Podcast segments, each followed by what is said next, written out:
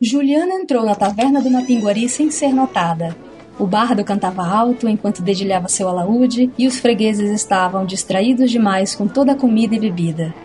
Reconheceu um deles, com aspecto árabe e turbante na cabeça. Os outros o chamavam de Sheik. Ele conversava com um homem enorme, de barba e pele escuras e cara de poucos amigos, que se servia de mais cerveja. Não a amanteigada, que Juliana tanto gostava, mas a dos trouxas, servida gelada. Um sujeito pequeno, com cara de duende, parecia ter provado garrafas demais e dançava em cima da mesa, enquanto uma mulher, usando um grande chapéu de pirata, tentava tirá-lo de lá, fazendo com que o resto do grupo, bruxos, vampiros, guerreiros e toda sorte de pessoas estranhas, risse a ponto de ficar sem ar. Juliana ignorou o grupo barulhento e seguiu para os fundos da taverna, abrindo a porta que levava ao porão e usando a varinha para iluminar o ambiente. Em meio a caixas empoeiradas, garrafas quebradas, armaduras, baús e artefatos que pareciam muito antigos, encontrou o que procurava: duas estátuas encostadas nas frias paredes de pedra. Eram dois bois que assemelhavam-se a gárgulas, tanto na postura quanto nas faces arreganhadas em horrorosas caretas. Uma delas era muito escura e tinha na testa uma estrela azul. A outra, com aspecto perolado, exibia um coração vermelho. Ela sabia o que fazer. Incêndio! Disse, acendendo uma chama sobre a estrela. Agora a pior parte, suspirou, levando o dedo indicador à boca e abrindo nele um pequeno buraco com o dente que a fez gemer. A garota aproximou o dedo da estátua branca e deixou que uma gota do seu sangue pingasse sobre o símbolo do coração. Imediatamente sentiu um tremor e se afastou, observando enquanto os dois bois soltavam fumaça pelas ventas e se afastavam com a parede, que se abriu como duas grandes portas de pedra. Juliana bateu a poeira da roupa e entrou em um túnel escuro. Andou por alguns minutos até finalmente sair do outro lado e ser recebida por uma brisa que a fez se arrepiar. Aquela região costumava ser muito quente na maior parte do tempo, e por isso era sempre uma surpresa o quanto uma noite no meio da floresta podia ser fria, ainda mais na beira do rio. A lua iluminava um porto feito de pedra e com aparência muito antiga. Outros bruxos se agrupavam por ali, encarando a água negra em silenciosa expectativa. Ótimo, não estou atrasada, pensou. Nesse instante, a água, antes calma, começou a se agitar enquanto algo emergia dela. Com o barulho crescente de uma cachoeira, uma enorme forma começou a surgir, ocupando toda a extensão do canal e espalhando água pelo chão de pedra, divertindo alguma das crianças e assustando outras. Tinha a aparência de uma grande cobra cheia de escamas, com luzes que acendiam e apagavam e a faziam parecer em chamas. Dois grandes faróis acesos lembravam olhos. A parte da frente se abriu como uma grande boca e as pessoas começaram a embarcar malões e gaiolas enquanto se despediam das crianças. Juliana se dirigiu à entrada e respirou fundo. Vai ser bom voltar a Castelo Bruxo.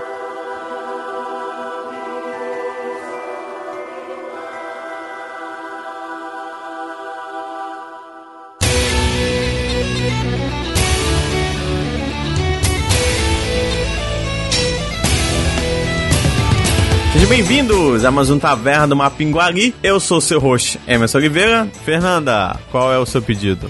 Ah, eu quero um hidromel envelhecido em barril de carvalho dos Três Vassouras. Jéssica? Oi, eu quero um sorvete de limão. Jussara? Eu quero uma cerveja sem manteiga. Samantha? Eu quero bombons explosivos da Dedos de Mel. Thiago? E eu quero um punhado de feijõezinho de todos os sabores. Beleza.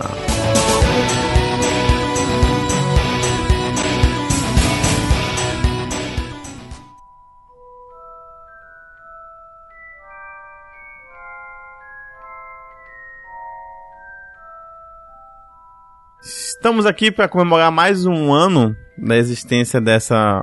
O que, que seria? Franquia? A gente tá Agora comemorando mais um sim. ano? Sim, não? Dia, dia Sei 31 lá. de julho, não é aniversário? Mas é aniversário do Harry, não da franquia, eu acho. Não sei. Ah, é verdade. Alguém já sabe quando é que foi lançado o os livros? Primeiro livro? A franquia foi lançada em junho de 1997. Olha, então tem 19 anos já. Caramba. É. Todo mundo pensando, nossa, como estamos velhos. Quando é que vocês conheceram, tiveram contato inicialmente com Harry Potter? É Harry Potter? Harry Potter? Como é que fala? Harry Potter. Harry Potter. Harry Potter. Nossa nova celebridade. Foi na sétima série. Eu tinha um amigo que adorava ler. Eu não passei daqueles livrinhos que que a, a professora passava, né? Os Uhum. paradidáticos. E aí ele falou: lê isso daqui que você vai gostar. E me entregou o livro e eu comecei a ler o Carlos. E desde lá não parei. Passei a, a frequentar a biblioteca assim muitas vezes. Sempre estava lendo outras coisas. Foi o início da minha vida de leitora mesmo, assim, mais assídua. Acho engraçado que você entrou um ponto interessante. Assim, uma grande quantidade de pessoas começou a ler outros livros porque começou com Harry Potter, né? É É, verdade. eu queria ser Hermione Granger, então eu queria ler tudo sobre tudo. E você, Jussara? Na verdade, eu- eu sou assim, eu, eu gosto mais dos livros do que dos filmes. E aí eu percebi que os filmes estavam fazendo muito sucesso, né? Falaram, falaram, falaram. Eu falei, cara, eu vou, vou saber qual é a onda. E li tudo errado, inclusive. Li, li primeiro o segundo livro, aí depois voltei pro primeiro, aí parei de ler, então comprei os DVDs e agora tô lendo os livros tudo direitinho. Eu conheci, acho que eu tinha uns 10 anos, por uma amiga de infância. É, ela já tava lendo Câmara Secreta. Aí eu, tipo, o que que tu tá lendo aí? O que que é isso? Toda curiosa. Ela, ah, é um livro mó legal. Ela me emprestou a Pedra Filosofal, eu li, gostei muito. Aí depois ela terminou a Câmara, eu peguei e li. E foi, eu fui sempre lendo emprestado, sabe? Até que eu consegui finalmente comprar já no Cálice de Fogo. Que eu insisti, insisti, insisti pra minha mãe comprar. E tanto é que eu não tenho nem o, nem o 2, nem o 3, porque minha mãe nunca me deu. Oh, Eu li emprestado. Hum, E foi assim. Eu também queria ser Hermione Granger. nossa, essa, essa- Acho que a última pergunta do podcast é quem você queria ser, né? Queria ser a JK Rowling. É, ganhando milhões, né? Jéssica. Bom, eu, eu tive conhecimento primeiro dos filmes, né? Eu assisti o primeiro filme, porque eu não. ah, Vocês sabem que aqui no Brasil o livro é artigo de luxo, né? E a minha família, apesar da gente não passar fome nem nada do tipo, mas a gente não tinha dinheiro sobrando pra comprar livro. Chega em casa com o livro, aí pergunta é de comer, né? É, exatamente. Uhum. Então, eu assisti o, o primeiro filme e o segundo. Quando eu assisti o segundo filme, eu tava surtando pra saber o que, que ia acontecer no resto. E eu descobri que a minha irmã tinha uma amiga que ela tinha os quatro livros, né? Que tinha saído já os quatro primeiros. E aí eu pedi, por favor, implorei pra Carol me emprestar. E ela emprestou. E aí eu comecei a ler também fora de ordem. Eu comecei a ler logo o terceiro e o quarto, porque eu queria saber o que ia acontecer. E depois eu voltei pra ler o primeiro e o segundo. Ah, isso me irrita muito na Jéssica. ela sempre faz isso. Às vezes ela quer saber se ela gosta de um livro, aí ela começa pelo final. Se o final agrada ela, aí ela começa a ler o livro. Caramba, Ah, isso não só te irrita, Thiago, porque acabou de começar a me irritar também. Que nossa. absurdo. Eu acho um absurdo. Isso não é um absurdo, veja bem. Se o É, livro sim. tá mais ou menos, tu pega o final pra ver se ele vale a pena. Cara, é, ok. A ideia de spoiler pra vocês, né, não funciona, eu acho. Não, não, isso é um problema sério aqui em casa, inclusive. Mas vamos lá. Vamos lá, Thiago. Eu encontrei o livro na finada livraria Valer, lá do Amazonas Shopping, e quando eu tinha ali torno de 10, 11 anos, eu pedi da minha mãe, porque eu tinha lido uma reportagem sobre o lançamento da Câmara Secreta na re- revista Herói, inclusive ainda devo ter por aí em algum lugar, e que tinha me interessado, mas eu não sabia muito a respeito. Só que eu conheci Harry Potter numa época em que ele foi muito significativo na minha vida, porque eu tinha, tipo, por volta de 11, 12 anos, que era a idade do Harry Potter nos primeiros livros. Meu pai tinha morrido há pouco tempo, eu tava morando em casa de parente, tive que trocar de escola. Então, quando eu conheci a história daquele moleque órfão, que era uma palavra com a qual eu tava começando a me acostumar, por ser órfão de pai agora e não sei o quê, e que, tipo, odiava morar na casa dos tios, e que não tinha amigos, e que a vida dele era meio merda, e, tipo, a identificação foi imediata, assim. Então, acho que por causa desse contexto, ele me marcou muito. E aí, me apaixonei completamente pelos livros, lia o dia inteiro, almoçava com o livro na cara, jantava com o livro na cara, ia dormir lendo o livro e, tipo, queria sonhar com aquilo, e de repente a vida ficou muito mais mágica, assim. E, então, Harry Potter não só ele foi muito importante para mim, mas ele também, como a gente falou lá no início, me levou para outros livros de fantasia, porque até então o que eu conheci de fantasia eram os contos dos irmãos Green. Uh, e o que eu lia na época era Pedro Bandeira, coleção Vagalume e, e muito Agatha Christie também. Então não, não lia fantasia. A partir daí eu comecei a ler fantasia e a vida se tornou muito melhor depois disso. Grande parte aqui se interessou mais por leitura exatamente por causa dos livros, né? Eu acho que Sim. tem aqui a quebra, porque tem a ver muito com a questão que a escola nos passa livros muito engessados, né? Tipo, urbanos e tudo mais. Tem muito a ver com a nossa cultura da época que, que foi desenvolvida a nossa literatura e tudo mais. E quando a gente tem esse encontro com a fantasia, né? E ainda mais uma fantasia é, é, teenage, né? Tipo, bem adolescente é, barra jovem ali, o, o young adult, é meio mágico a gente descobrir que existe, tipo, esse tipo de, de literatura tão, no, ao mesmo tempo mágica, engraçada e, e a partir do, do, andar dos livros até ficando um pouquinho mais madura, né? De acordo com a idade que você vai lendo também. Sim. É bem legal essa quebra e você acabar se interessando por outras coisas, né? Essa, é. Tentar ler outras coisas também. É a porta de entrada para drogas muito piores. Exato. Sobre isso de, tipo, de ser a primeira leitura de, de várias crianças acho que a Jéssica pode comentar a respeito, porque ela, mesmo sendo professora de ciências e biologia, eu sei que ela foi responsável por fazer com que muitas crianças se interessassem a ler, né? Se quiser falar a respeito. Pois então, nessas vidas de, de dar aula por aí, a gente acaba tendo às vezes fazer um pouco de tudo, né? E teve um ano que eu fiquei responsável pelo um quinto ano, né? A antiga quarta série. E aí eu dava aula de matemática, ciências e geografia. Nessas aulas eu combinava com os meninos meninos, né, algumas aulas, quando sobrava um tempinho, porque basicamente eles ficavam muitas horas comigo, era só eu e outra professora, né, que a gente dividia matérias, a gente combinava de fazer uma leitura, e eu levei Harry Potter e a Pedra Filosofal. Então eu consegui ler o livro todinho com eles, e foi uma experiência muito legal, porque eu li um, praticamente um capítulo por aula, e quando eu começava a ler, é, você não ouvia nada, eles ficavam completamente em silêncio prestando atenção. E muitos daqueles aqueles alunos ali, inclusive um me deu um livro depois, quando eu me despedi deles, né, mais sérios, eu acabei sendo professora deles até eles estarem no oitavo ano. Ele me deu um livro com uma dedicatória linda uh, e disse que eu que estimulei ele a, a, questão da leitura, né. Então eu sempre converso muito com meus alunos sobre livros, sugiro livro, empresto livro para eles, não tem problema não, para ver se eles desenvolvem, né, essa, esse gosto por ler. Que legal, cara. Parabéns mesmo pelo, tra pelo trabalho e por ter incentivado. I wanna be a wizard.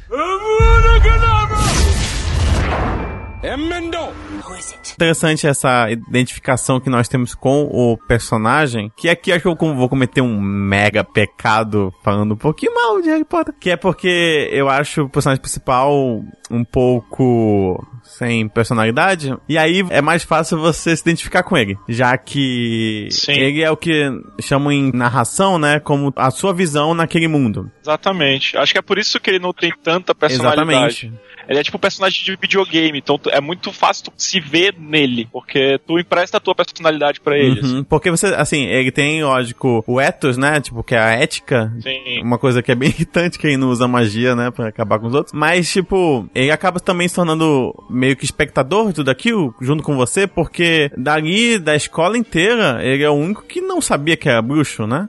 Logo, tudo que acontece e que não é entendido, ele vai perguntar e vão tentar explicar para ele e você se sente muito na pele dele por tudo, né? Então você vai descobrindo as coisas junto com ele também. Então o que é novo para ele também é novo para você e tem, é, é uma maneira fácil, né? De você colocar o leitor na pele dele, mas também é uma maneira que ainda funciona muito bem, né? Como ela conseguiu fazer. Acho isso bem interessante. E já seguindo essa linha, é, como não falar da autora, da escritora, né? A J.K. Rowling. É assim que se fala o nome dela? Sim. J.K. Rowling, sei lá, Joanne Kathleen Rowling, se não me engano. E ela escolheu esse JK pra que não soubessem, né, que era, era mulher Sim, parece que foi É. uma sugestão do editor, da editora, uma Uhum, coisa assim. porque ainda tinha muito preconceito na época pra, com escritoras, principalmente escritoras que quiserem, é, quisessem entrar nessa parte de Young Adults, né? Que é de fantasia, essa parte fantasy. Essa indicação pra mudar, né? Pra quem começasse a ler, depois descobrisse, ah, olha só, a fotinha aqui dela. Tem um filme que lançaram chamado Magia Além das Palavras, alguma coisa assim. Tá disponível no Netflix, inclusive, que é sobre a vida da J.K. Rowling, que é,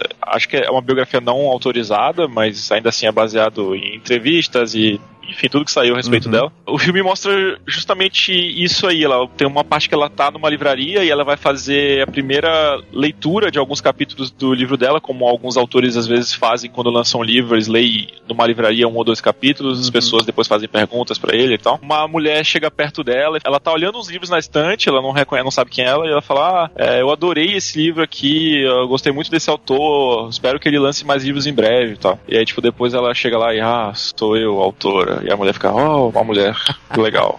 Diziam que meninos não iam querer ler um livro escrito por uma mulher. assim. Aham, entendo. O que eu acho mais incrível da J.K. é toda a trajetória da vida dela. Ela se casou, teve um, um casamento abusivo, e ela engravidou, ela ficou na merda, o cara deixou ela, ela não tinha emprego, e ela passou por uma barra que muitas mulheres passam com uma criança de colo, e ela entrou em depressão, e a única coisa que ela tinha mesmo era essa ideia desse garoto bruxo que ela teve numa viagem, se eu não me engano, era de Manchester para Londres, não tenho certeza.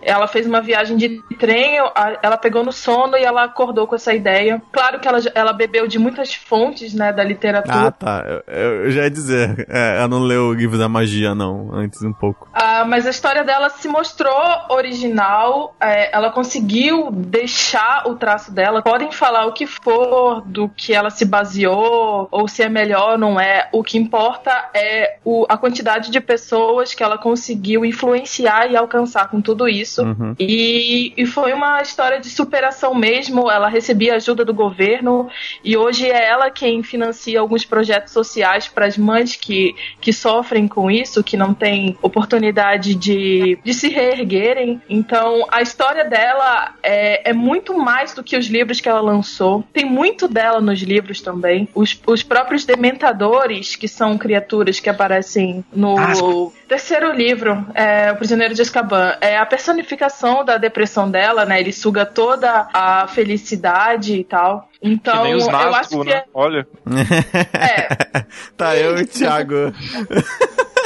É, Manda. olha só. assim, eu acho que ela conseguiu é, deixar a personalidade dela na- no que ela criou. E é claro que sempre vão haver comparações, até o próprio Game of Thrones, se tu pegar, tem muita coisa ali influenciada em Senhor dos Anéis. E Senhor dos Anéis tem muita coisa de várias coisas também, né? Sim, da cultura de nórdica total, própria- né? Mitologia As próprias nórdica. crônicas, as crônicas de Nárnia é, Sim, também tem. Então, é, tem muita gente, tem muito hater de Harry Potter, talvez pela fama toda que conseguiu alcançar. Mas eu consigo enxergar a identidade da J.K. nisso tudo e no que ela conquistou e na história dela também. Eu concordo que é muito baseado com uma obra em outra, é difícil você criar algo do zero e você se basear em outra obra não diminui aquilo, né? Pelo menos eu pelo pelo menos não vejo como menor se você Não. se inspirar em alguma coisa. Só que realmente, assim, se pegar livros da magia e botar lado a lado, pelo menos com o primeiro livro, é muito igual. Sabe? É muito, muito igual. É absurdamente igual. É. Mas eu concordo com a Fernanda. Acho que com o tempo ela conseguiu pegar aquela história e desenvolver mais ao ponto de mais futuramente conseguir deixar seu, seu legado, né? E, principalmente se distanciar, né? Da inspiração que ela teve. I wanna be a wizard. Emendo! Me contem quantos livros são ao total, só pra ter certeza se eu, se eu li tudo. Sete, mais o Animais Fantásticos e Onde Habitam, e Quadribol Através dos Séculos, e os Contos de Beedle, o Bardo. É isso? E em breve ah, vai ser lançado o roteiro de Animais Fantásticos e Onde Habitam, que também é da J.K. Ah, e o, então o Cursed Child, né? Cursed o Child. Criança Amaldiçoada. É, que não é dela, mas que faz parte. Não é dela? Não. Não, ela, Ela não coescreveu. escreveu? Ela coescreveu. Sim. Então não conta. É o, o, o autor do, da Criança Amaldiçoada, é o mesmo autor de Skins, John Jack, alguma coisa assim. Ele escreve bastante peças e tal por lá. Mas Ah, é realmente. bom eu- saber isso. Isso é uma boa pergunta. Conta ou não conta? É, então, Conta, eu, tá? pra mim, agora não conta mais. Eu tava preocupado porque eu achava que contava. E eu não tava gostando muito disso, assim. Eu tava achando meio, hum, sei lá, meio forçado, meio deslocado, estranho. Mas agora de saber que ela. É, exato.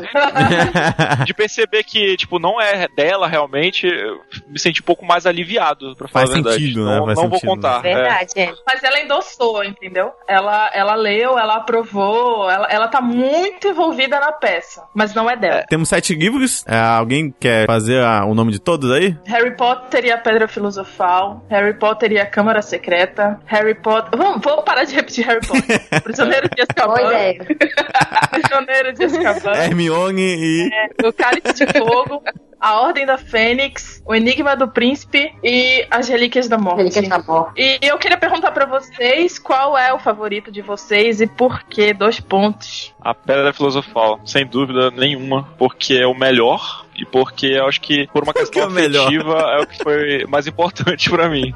Não, mas realmente, questão. Como é que eu posso dizer? Não que os, os outros, tipo, o segundo ele provavelmente é tão bom quanto, mas eu pessoalmente eu acho que do quinto pra frente ele caiu muito em qualidade, de verdade. Eu assim, concordo um tipo, pouco. Até o quarto, ela ainda não tinha todo esse sucesso. Então, é, quando não ela começou. esforçava. Quan- é, quando ela começou a ficar feliz e tinha os filmes lá dando certo, e foi quando ela teve as- a, filha dela, Mackenzie, foi quando ela escreveu a, a Ordem da Fênix, que é o maior livro, desnecessariamente o maior livro, e eu acho ele um dos mais chatos, e eu acho que ela quis compensar o tempo que ela ficou nesse hiato, né, que ela teve a filha e tudo mais, Uhum. e foi quando ela começou a cair, e também ela começou a cair quando ela teve que dar um desfecho pra história, né, enquanto ela só jogava as teorias e, e a narrativa, a gente pegava aquilo e, e fazia nossas próprias teorias sobre.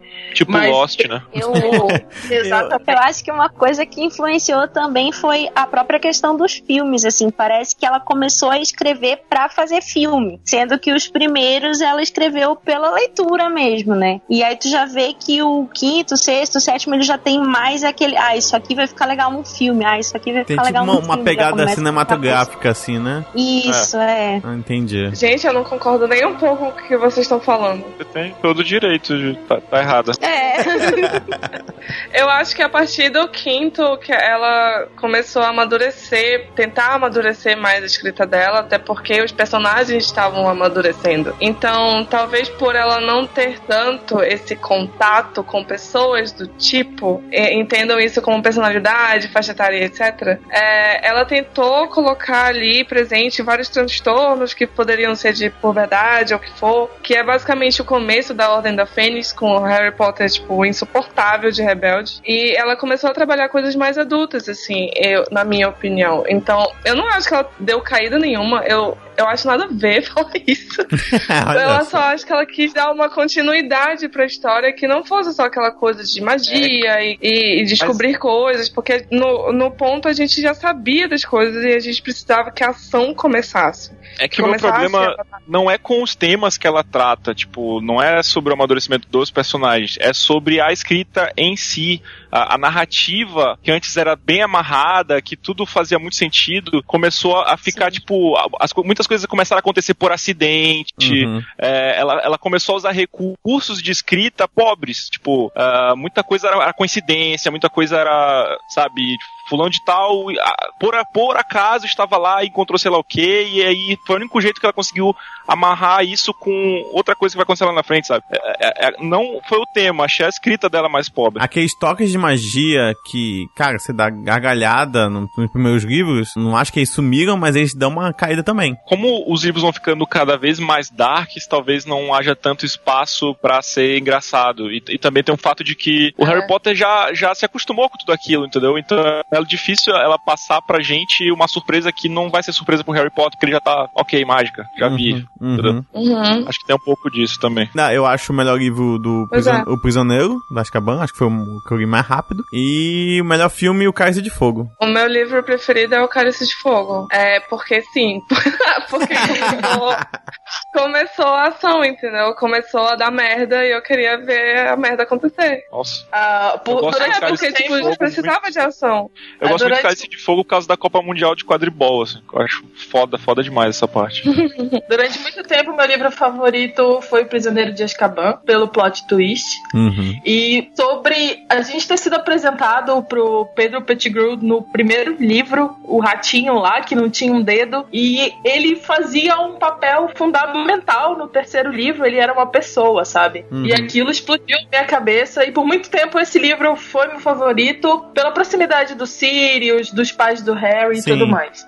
Mas depois que eu li várias, eu já li várias vezes esses livros, agora o meu favorito é O Cálice de Fogo, e não pela ação e não pela Copa Mundial de Quadribol, um pouco pela Copa Mundial de Quadribol, mas é, foi no quarto livro que o universo se expandiu. A gente descobriu que tinha bruxos em outros países, e a gente conheceu esses bruxos e como eles se relacionavam e tinha aquela coisa das intrigas. Então É, isso isso é me deixa legal. muito feliz agora com a expansão, né, do, do Animais Fantásticos, que a gente vai falar acho que um pouquinho mais na frente, porque o mundo inteiro tá cheio de bruxo e tem muita coisa pra gente conhecer. Então é por isso que o Cálice de Fogo agora é o meu favorito. Eu, por incrível que pareça, a minha opinião é muito parecida com a da Fernanda, assim. Meu livro favorito das primeiras vezes que eu li foi também O Prisioneiro de Azkaban, né? Eu gosto muito dos marotos, gostava muito daquela relação, saber que o Harry tinha os Sirius e tudo mais. E relendo os livros, também reli muitas vezes. Agora o meu favorito é o Cálice de Fogo, justamente por essa expansão do universo bruxo, né? A Fernanda falou do, do Pedro Pettigrew, que é apresentado lá no primeiro livro, e eu lembrei de uma coisa que eu vi na internet que eu gostei muito, que era alguém falando assim. Ah, gente boa é o Fred e o Jorge, que viram no mapa do maroto que o Rony dormia com um garoto chamado Pedro desde o primeiro ano e nunca falaram pra família, nunca trataram diferente, não fizeram escândalo.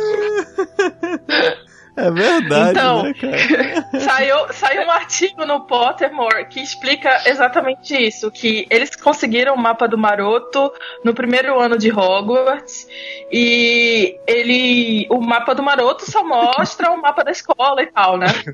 E no terceiro, no- quando eles estavam no terceiro ano, se eu não me engano, o Rony entra, eles estavam no terceiro, né? Ah, não lembro, não sei. Eu não vou saber lembrar, mas parece que o período em que eles tinham o mapa e que o Rony frequentava a escola não era. não, não batia, e também porque eles não. Eles estavam muito preocupados com o Rony, né? Eles queriam fazer merda na escola inteira e eles não, não se dariam conta disso. Eu acho que eles poderiam muito bem só realmente esconder o segredo do, do Ronnie também, que eu acho que. É, eu acho que tá meio furado essa explicação. É, eu acho que o- eu, eu não seria mal, pô. Você descobrir que seu irmão o é gay. pro Harry no terceiro, no terceiro livro. É, cara. Bem, Pottermore é, é né? Então a gente acredita.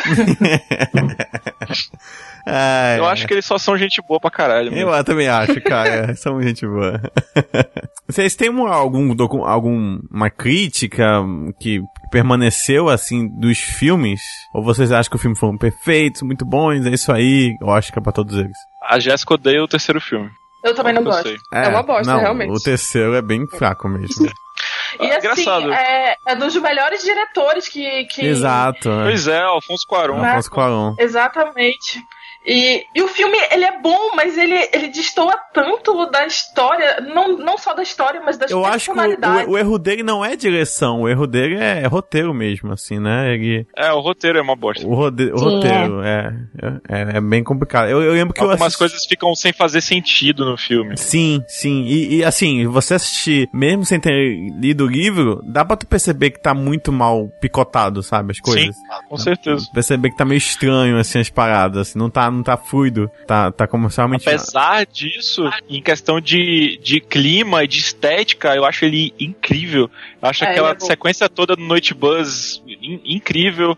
Ah, a- o clima que ele dá pro filme, a a cara que ele dá pra Hogwarts, eu acho bastante é, atrativa. Tipo, Uhum. me atraiu muito. Mas realmente o roteiro é terrível. Eu trouxe esse assunto, na verdade, era só pra reclamar da luta final do Harry Potter com o Voldemort. De qual filme? No, no Ah, último filme, último é, eu acho. Acho que um dos mais maiores quebras de expectativa, assim, de broxante que eu tive nos últimos anos, assim, em questão de cinema, assim, sério. Mas eu acho a risada do Voldemort muito massa. Harry Potter is dead! Sim, sim, não, o, ator é magnífico, né, que faz, é, eu acho fantástico mesmo, assim. A, a maneira como ele pega na varinha, né, todos os trejeitos, tudinho, né, tudinho é, eu acho Sem dobrar o dedo, né? Porque não dá. É muito bom, cara. É, é- é- eu acho muito, muito bom. Só que realmente é só a luta dos dois mesmo. Porque eu vou resumir a luta em, em, algum- em menos de 10 segundos. Eles se olham, começam a voar em fumacinha se arranhando por todo Hogwarts, cai no chão, só jogam tinta um no outro e aí cortam a cobra e Voldemort morre. Acabou a luta. Não, mas realmente é bastante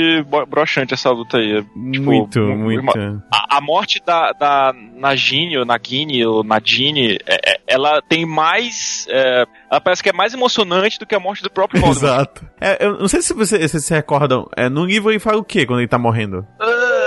Não, a morte do, a morte do livro é completamente diferente. É, no livro, eles estão no salão principal, a esco- as pessoas todas estão olhando o Harry e ele lutarem, e ele lança um feitiço de morte, e o Harry só faz um, de- um feitiço de defesa, né, de desarmamento, que é a marca dele, e aí ele morre, assim, não, não, não tem aquela coisa dele virar poeira e e aquele, aquela, aqueles efeitos de 3D. Aquela morte do, do, do Voldemort no filme é pra 3D, né? Total. Uhum. Sim. Esse lance do Harry Potter chegar no último ano fazendo Expelliarmus também irrita pra caralho. mano. Irrita, irrita É muito. Puta que pariu, o cara tá numa luta de vida ou morte. Expelliarmus, porra! I wanna be a wizard. Emendo! Todos vocês que começaram a ler, acho que em algum momento você pegaram imaginando, tipo, ah, se eu chegasse a ser bruxo, chegar lá no, no chapéu seletor, qual é a casa que vocês iriam, né? Acho que todo mundo já pensou nisso, pelo menos um pouco. E eu quero saber de vocês, primeiramente, o que cada casa significa, qual a diferença delas, e qual é a casa que vo- que vocês escolheriam pra vocês, se acha melhor e tal, sei lá. Segundo Pottermore. não. É, eu acho que eu nunca fiz o teste do Pottermore, se eu fiz eu não lembro. Mas eu sempre achei que eu ia pra Lufa-Lufa. Porque tá gordinho? Lufa-Lufa, é, justamente. Eu sempre achei que a Lufa-Lufa era os que sobravam. assim. É, eu também Não, sempre, não sempre passou não. essa impressão também pra mim. Ai. O Falufa são as pessoas de coração bom e são pessoas leais. São é, a galera de boa de Hogwarts, que não tem treta com ninguém. Mas calma aí, calma aí, calma Isso não faz muito sentido. São pessoas do quê? Leais? É, O Rooney não é. leais. Ele não é real? Não, é porque, tipo, cada casa tem uma preferência, entendeu? A Corvinal prefere os inteligentes, Sonserina prefere o sangue, o sangue puro, Nazistas. Grifinória prefere os ah, corajosos, e a Lufa-Lufa prefere os leais, Os gordinhos. entendeu? Aham. aham. É, e é do, é, é do lado da cozinha, a, Olha aí, ó. Como é? Olha aí, me identifiquei Não, já. É o melhor lugar no rodízio, né? É verdade. Mas é como assim preferem? O, o chapéu ele na- analisa os pensamentos? A essência Hum, da mais ou Ele vê o menos. que está em seu coração. É. Mais ou menos isso. É, é, a Hogwarts foi fundada por quatro fundadores e cada um deles é, ele é, fund- é, nomeou a casa que é Sonserina, Corvinal, Grifinória e Lufa-Lufa. E realmente, por exemplo, Sonserina foi o que mais tentava segre- segregar os bruxos para eles só o puro sangue é, importava. Então, é, aí ele, ele, ele também é, valorizava algumas personalidades, que é a astúcia, é, a ousadia e também o sangue puro. Já o Godric Grifinória, o Gryffindor, E a ele ambição. é ambição Sim, e tal. Aquela- absurdamente ambiciosos. E se julgam muito espertos também. Apesar de que alguns são. E aí o Grifinória, o Gryffindor, ele, ele gostava do- dos bravos, dos guerreiros, dos que tinham coragem, os que eram leais também. Apesar de que a Samantha disse que os da Lufa-Lufa são leais, os Grifinórios também são descritos assim nos livros. E a Corvinal, que era a Rowena Ravenclaw, é, ela gostava da astúcia, da inteligência, da pessoa que gostava de estudar mesmo. E a Lufa-Lufa, apesar... É exatamente isso que o Thiago disse, sabe? Ela acolheu todos os que os demais não acolheram. E aí são os bondosos, os carinhas legais e tal. Isso é o que é descrito nos livros, mas no, no, no, no próprio livro é, rola um preconceito quando, é, quando as casas são abordadas, né? Por exemplo, todo mundo fala que o pessoal da Sonserina é mal, virou bruxo das trevas, enquanto que os da Grifinória são os melhores, são os que estão ali na batalha. E não é assim, a gente lê o livro com a perspectiva de um cara que tá na Grifinória e que tem amigos da Grifinória. Sim, a gente Quer dizer que os Sonserinos não são tão maus assim, é isso? É, exatamente. Imagina a, a J.K. Rowling uh, solta um livro assim de outro personagem que tá na Sonserina e fala que o Harry Potter é o pior de todos, assim, é o mais babaca. É, o, nome, o nome do livro vai ser Mein Kampf. Não é bem assim, não, não somos todos maus. Eles são. Não. Eles têm uma, uma, meio que uma veia nazista, por assim dizer, porque, por causa da questão do puro sangue e tal. Mas tudo bem.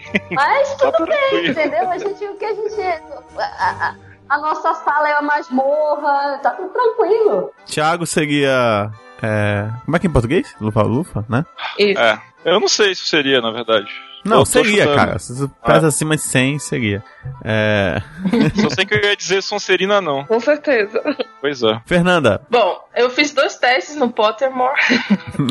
e o primeiro, na primeira versão do, do site, eu fui pra Corvinal. E nessa segunda versão, com uns anos depois, né? Até porque a gente muda, as nossas escolhas mudam, eu fui pra Sonserina. Olha. E, e eu aceito porque eu li, né? Quando você, você faz o teste, que você recebe o resultado, você lê um pouco da história da casa e você consegue perceber as coisas boas e as coisas valorosas que tem nela. E quando a gente for falar um pouquinho sobre o universo expandido, é, tem muita coisa da Sonserina que, que foi para a escola bruxa americana, que é bem legal. Então, é, Sonserina de coração. Jéssica. Acredito que eu seria Corvinal. Não tem como fugir, não, porque eu era muito, muito, muito CDF. que Corvinal começa a ler os livros no final pra depois começar com os primeiros. Né? É. Não, a Jéssica, ela é muito, muito, muito, muito CDF. Muito. Então, certeza que ela seria Corvinal. Samantha. Eu sou frustrada, porque eu sempre quis ser Corvinal, mas a Lufa Lufa me chama pra sempre. ah, tamo junto. São restinho, né? É, esqueci. Ah, Jussara. Cara, na primeira vez é, foi Sonserina, eu fiquei muito feliz. E depois, com essa reviravolta aí, eu acabei na Corvinal, que até hoje eu rejeito. Mas tem as vantagens, né? Do, do pessoal gostar de ler e tal. Ah, não tem muito o que falar, não. Digamos que eu não seja tão sangue puro assim. Ninguém é, é, é, é corajoso aqui pra ir pra, da Grifinória? Ou ele é tipo lugar comum?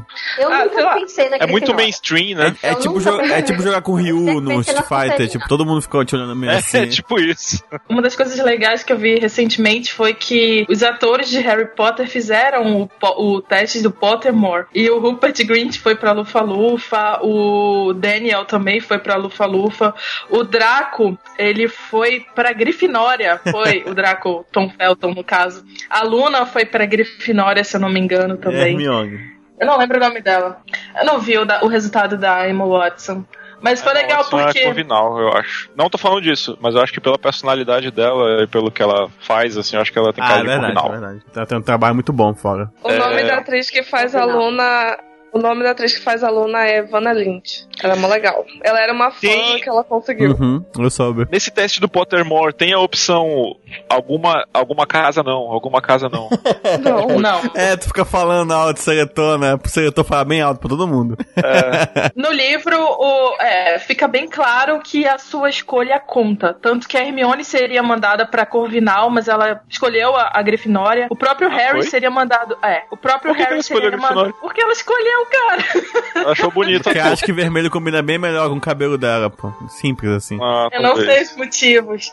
É, aí o, o Harry, ele ia pra Sonserina, escolheu a Grifinória, e tem mais alguém que ia pra Lufa-Lufa, o, o, o Neville. Ele ia Justo pra Lufa-Lufa é. E escolheu a O, Grifinória. o, o Então, chapéu seletor tá lá em cima, mas embaixo no chão tem uma balança, assim. Aí se passar do peso, vai pra lufa-lufa. Aliás, eu queria falar sobre isso. A J.K., ela prega muito esse lance de tu aceitar as pessoas diferentes e de inclusão e respeito. Então, tipo, tem personagens mulheres importantes, tem personagens negros fodões, apesar deles serem bem minoria nos livros. Depois ela inclui que o Dumbledore, que era um dos personagens mais importantes do universo dela, é homossexual e tal. Mas os gordos, eles sempre sofrem preconceito nos livros dela, desde o primeiro.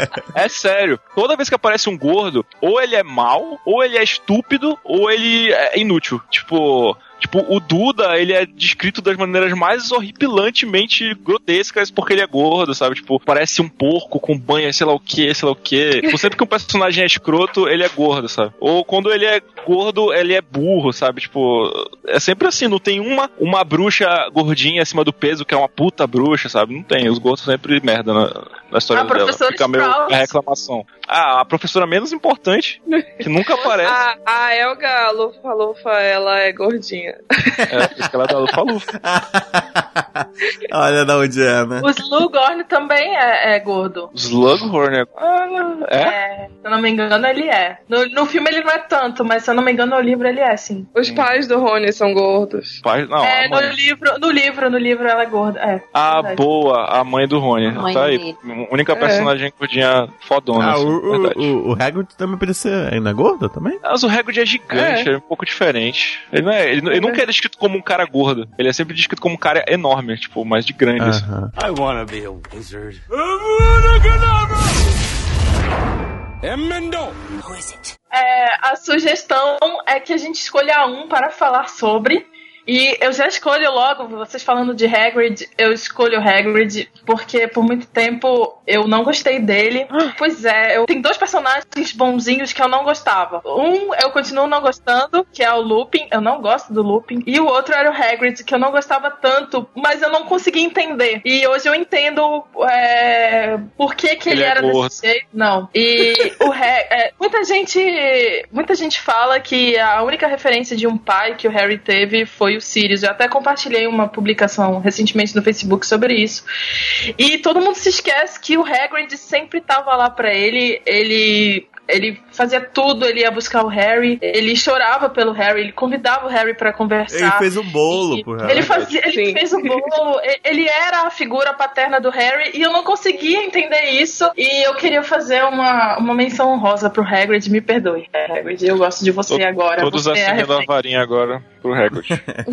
Sabe o que me irritava? Era o modo como ele pegava os bichos dele e trazia aquilo acima da própria vida dele, é, correndo risco de ser expulso, e ele foi expulso, de ser demitido, de machucar alguém. Eu não conseguia entender como uma pessoa conseguiria fazer isso, mas dá pra entender, tipo, as pessoas gostam de animais, só Cara. que alguns animais são bem mortíferos. ele- Os amigos Cara. dele eram os bichinhos só, cara. Ele não tinha amigos. Ele era É. mó Exatamente, isolado, ele era sozinho. muito solitário. Muito solitário. sempre foi muito solitário. né? Morava numa cabana lá longe, com um castelo enorme, com milhões de crianças, outros, outros professores e tal, enquanto ele tava lá sozinho, bichinho, abandonado, perto da floresta. Como ele não é da magia, ele não, né? É, ele buscava ter isso perto dele de alguma forma sempre, saca? Por mais que ele já morasse lá na cabana dele e tal, ele sempre queria ter alguma coisa mágica perto dele. É, eu me identifico muito com o Hagrid porque. Não, não só por causa do tamanho, mas porque eu também já fiz muita merda por causa de, de bicho, assim, sabe? Tipo, gastar dinheiro que eu não tinha e, tipo, porra, ir pra meio do mato tentar encontrar bichinho que eu tinha ouvido chorando antes e. Tipo, sair no meio da noite procurando o gato meu que sumiu e, sabe, várias outras merdas, tipo, parar na rua pra pegar bicho. Então, é, coisas que as pessoas veem como, caralho, que loucura e que imbecilidade, que estupidez, por que, que o cara faz isso? Mas, sei lá, porque sim, sabe? O Hagrid faz porque ele quer também. Pô, o Hagrid é um que eu, eu acho que é o primeiro que eu me identifiquei, assim, que eu gostei no- nos livros. Quem eu não gosto mesmo, olha só, é o personagem principal. Coitado do bichinho, tão bonzinho. Esse lado bom baseado em nada dele me incomoda um pouquinho, assim. Eu gosto muito da relação dele com o Voldemort, né? De. Acho que é Tom Riddle, né? O nome dele, o do vilão? Riddle. Riddle. Que os dois têm o mesmo background, né? Só que cada um decidiu tomar atitudes diferentes quanto a isso. Acho, Sim. acho isso bem legal. E eu acho que tá aí a resposta, um pouco, Thiago, do que tu falaste sobre o Harry usar Expelliarmus até o fim. Ele tinha uma necessidade tão grande de não se parecer com Voldemort que ele foi idiota, entendeu? Até o final.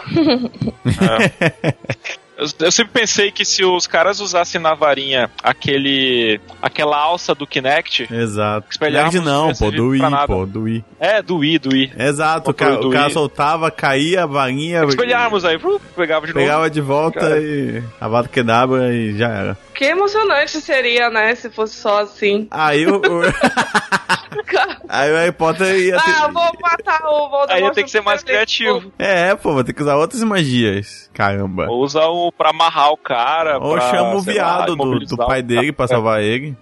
Ei, caroço. Não, mas não era, não era o viado, o, o animal que salvava ele? É. O cervo? Acho que na real não era do pai dele, né? Não era o pai dele? De quem era? Não. Ele Dele. mesmo. Dele mesmo, olha só. No final. Mas o pai dele virava um cervo, o pai dele era animago. Tudo Sim, bem, mas o patrono era. era outras coisas. Oh, ok. Ah, Aliás, tá aí. É, um personagem que eu não simpatizo muito é o Thiago Potter. Não o Cervo, mas o. Também não. a- acho que por toda aquela escrotidão que ele aprontava com. Com O Snape, o Snape. É. Sim, ele era babacão. Não sei, não sei. eu, é, talvez. Sei lá. Uma personagem que eu sempre gostei desde que apareceu foi a Luna, a Luna Lovegood. Ah, acho que todo mundo Porque- gosta da Luna. Ela é muito Não, fofinha. nem é. É, nem é. É, sim. Não entendi. A Samanta bipolar. Aí todo Não entendi ela.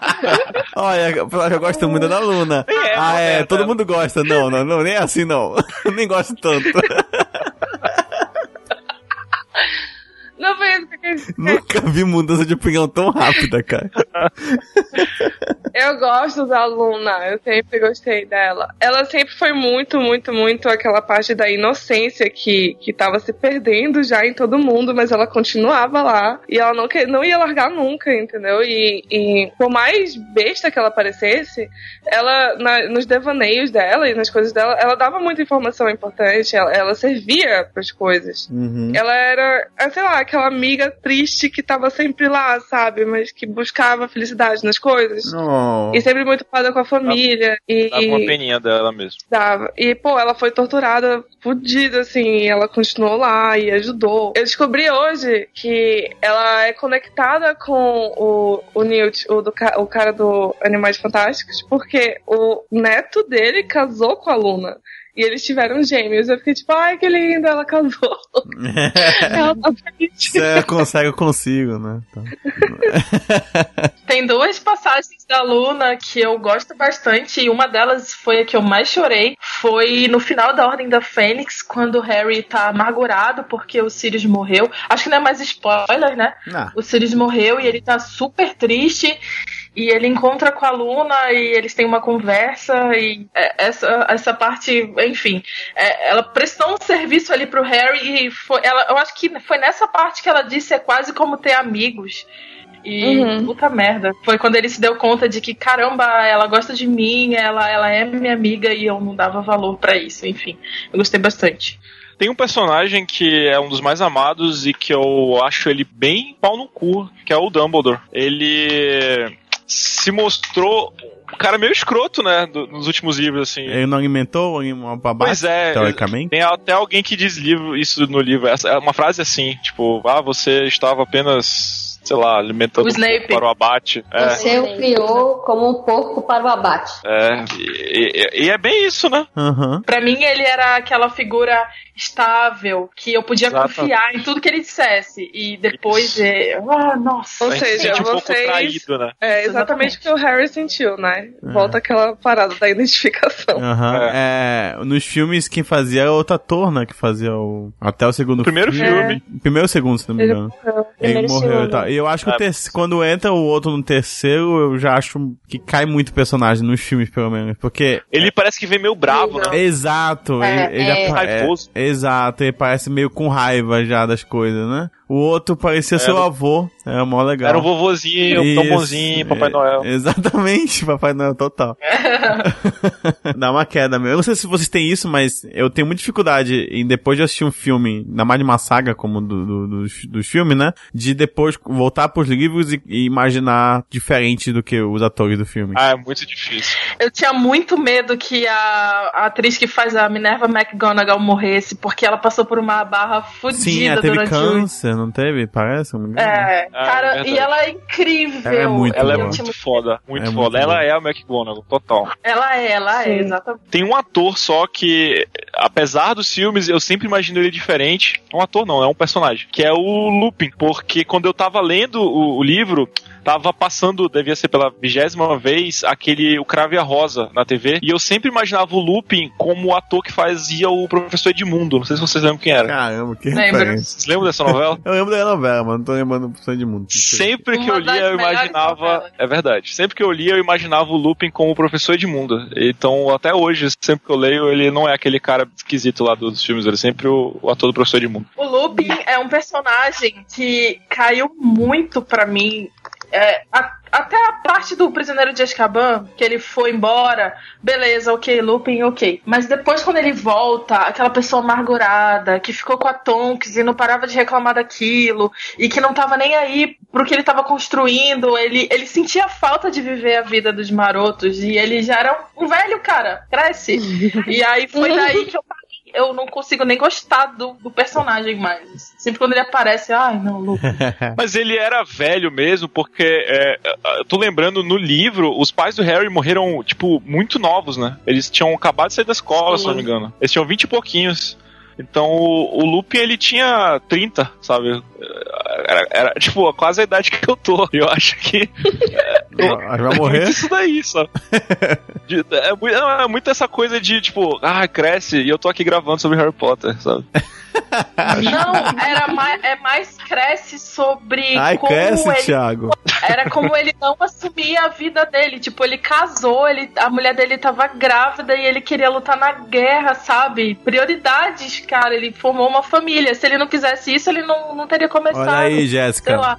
Ele era, ele era amargurado. Primeiro ele era amargurado porque ele era um lobisomem, mas tudo bem, era uma consequência. E depois ele ficou amargurado porque ele não podia estar ali na frente de batalha. E meu Deus, para. Porque ele quis aquela a ajuda dele que ele ofereceu pro Harry, na verdade, era pra escapar, né, de toda essa situação da, da Tonks estar grávida, dele ter que assumir essas. Então ele queria se aventurar com o Harry como se ele ainda tivesse com o Tiago, né, na época de escola e tudo mais. Opa. É, eu ia falar mais ou menos isso. Foi mais tipo, ele perdeu uma parte tão fodida da vida dele que ele não tava sabendo o que fazer. Ele queria ajudar de tudo que era jeito, mas ele não sabia o que fazer. Então, nesse de não saber e de, é, de achar que ele poderia ajudar, mas não conseguir, ele começou a se enfiar em um monte de buraco que não conseguiu sair. Mas daí você tira o Sirius. O Sirius também foi um cara que não cresceu, ele passou metade da vida dele na prisão. E quando ele voltou, ele queria é, essa coisa de, de fazer o bem, tanto que ele se sentia mal em ficar preso na- lá na Ordem da Fênix. E aí ele chamou o Harry de Tiago quando eles estavam duelando lá no Ministério da Magia. Mas assim, ele não constituiu família, ele continuava. Ele continuava com uma proposta, Quer sabe? dizer, então, que Harry Potter é um, tem um bocado de gente que não quer crescer, é isso? Vai É, crescer, é verdade. Mas é que o Sirius, ele entrou na, na prisão com 20 e poucos anos, ele era muito bem jovem, e tipo, a, a prisão ela foi uma, uma pausa na vida dele, sabe? Ele, ele não viveu aqueles 10 e poucos anos que ele passou na prisão. Então quando ele voltou, ele voltou com a mesma cabeça de, de quando ele tinha entrado, né? Tipo, na cabeça dele ainda tava tudo igual, assim, ainda tinha o Thiago, ele ainda tinha 20 e poucos anos, eles ainda estavam lutando contra o, o mal. Acho que tem muito disso, assim, o cara, perde, a, vida dele deu uma pausa, deu um pulo. Uhum. Ele não Uhum. teve Ainda tempo de passou- amadurecer e constituir família e sei lá. Ele ainda passou boa parte como cachorro, né, perseguindo o próprio rabo, tirando Pois é. pulga. É, ele realmente tipo, ele se, se desligou assim da, da- de quem ele era, da consciência dele. Tanto que foi como ele sobreviveu, né? Tem um personagem que nós não podemos deixar de falar, que é o. Severus Dobby? Snape. Lord Voldemort. É, o, o Lord Voldemort é um bom, né? Um vilão poderia ser um personagem que a gente não poderia deixar de falar. Tipo, só o vilão. É só o vilão. Inclusive, é, meu, é o meu personagem favorito. Tá, Mas então a gente tenho começa uma, a falar. Uma super queda do- pelo, pelos vilões, cara. Não é, não é a primeira nem a última vez. Eu acho que pra tu ter um- uma boa história, não. Acho que tem uma, uma boa história, ter um vilão com personalidade e motivação, eu acho que torna tudo muito enriquecido, né? Com certeza. É, você... tem herói sem vilão. Exatamente. O vilão faz parte toda aquela, daquela história toda e tal. Eu tenho muita curiosidade de saber é, o começo de verdade do Voldemort, porque a gente tem um, um relance, assim, bem rapidinho, que ele passou por orfanato e tudo mais, que ele sempre foi rejeitado. Mas eu queria muito saber direito, sabe, a história dele, como, o que que aconteceu pra ele ficar daquele jeito, como foi a, a trajetória Uhum. dele. Como é que ele perdeu o nariz, né? Não, ele, é, assim, no livro, no livro ele já é descrito como uma criança bem Escrota. malvada, assim, é. Não é que ele tenha se tornado, eu acho que ele só ampliou isso quando ele foi pra Hogwarts, que ele tinha poderes e, e ele já sabia que tinha poderes antes mesmo de saber que era um bruxo, né? E o Voldemort é como se fosse uma personificação do, do mal mesmo, assim. Eu acho que eu acho que isso que é muito errado nos livros, sabe? É, é muito maniqueísta, é bem contra o mal. É o Harry dando Expelliarmus, Expelliarmus quando ele deveria, sei lá, matar o cara. Uhum. Mas Ah, eu- sobre, é, sobre o Vol... Mas, mas eu acho que é, é toda história mais ou menos assim, né? Bem mal e... É, eu gosto muito disso, pra falar a verdade. É uma das coisas que eu mais gosto de fantasia, é essa clara divisão entre bem e mal, assim. Porque a nossa vida já, já é, sabe, toda cheia de tons de cinzas. Às vezes é legal tu saber realmente que esse cara é bom, esse cara é mal, e acabou, sabe? Não ter que ficar entendendo as motivações dele, a infância que ele teve. Mas eu gosto bastante quando você tem uma história de ficção que você começa a entender. Não, tipo, diminuir o, valor do vilão, por ele ser vilão e tal, mas entender um, um lado dele e meio que tu. Hum, acho que esse cara talvez não esteja tão errado assim, sacou? Game of Thrones, né? Ele é Exato, assim. exato, exato. Todo assim, né? Até os personagens escrotos tem. Tu meio que simpatiza um pouco por eles porque você compreende um pouco o que tá acontecendo e tudo mais. Mas. Eu entendo realmente, aí é realmente ganha, ganha uns pontos o Harry Potter realmente por, por ter essa divisão de preto e branco mesmo. Ele precisa ser o oposto do vilão, né? Só que isso de vilão que a gente começa a entender as motivações e se transforma, a, a gente pode falar que tem o Snape, né? Porque ele é um vilãozão, ele é um vilão até muito mais presente do Sim. que o Voldemort nos primeiros livros. Ele é, tipo, até uma hora em um dos livros, acho que é no terceiro livro, no quarto livro, não lembro. Acontece alguma coisa com o Harry, ele pensa, tipo, quem seria o inimigo dele, e ele, ele não pensa no Voldemort, ele pensa no Snape, sabe? Porque ele é Aham. o vilão mais presente na vida dele, é o cara que tá atormentando a vida dele o tempo inteiro. Só que é um cara que depois se transforma totalmente, né? Vira mocinho e as pessoas choram a morte dele. Não. A, a J.K., ela, ela fala muito isso sobre redenção, né? Sobre pessoas que podem mudar mesmo. Tá sempre presente. Por exemplo, começa com o Tiago, que era um otário e, e ele, ele amadureceu. Ela Obrigado. deixa isso claro, né? Quando o Sirius fala isso pro Harry, tipo, nós éramos crianças, a gente não, não sabia direito o que tava fazendo. Aí vem o Snape, que eu acho que é a maior delas todas, que ele era um comensal da morte, ele tava ali do outro lado. E muito.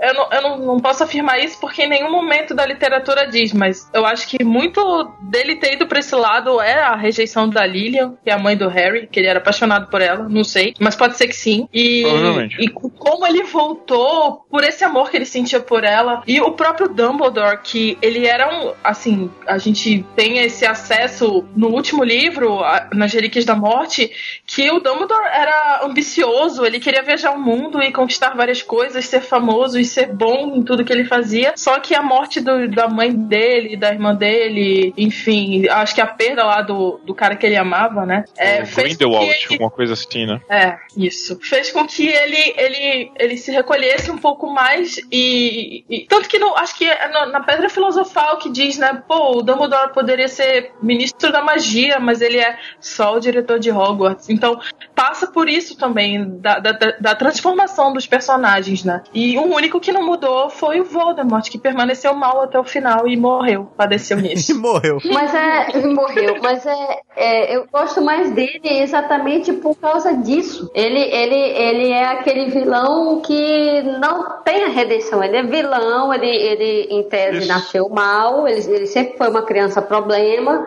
Deixa isso muito claro, tanto nos livros quanto nos filmes. Ele cresce, ele continua mal, ele continua complicado, ele fica velho, ele perde o nariz, ele vai. Assim, é essa que é a graça. Faz muito tempo assim, eu não consigo pensar assim imediatamente num vilão, todo vilão, se não for o Voldemort. Sauron. Entendeu?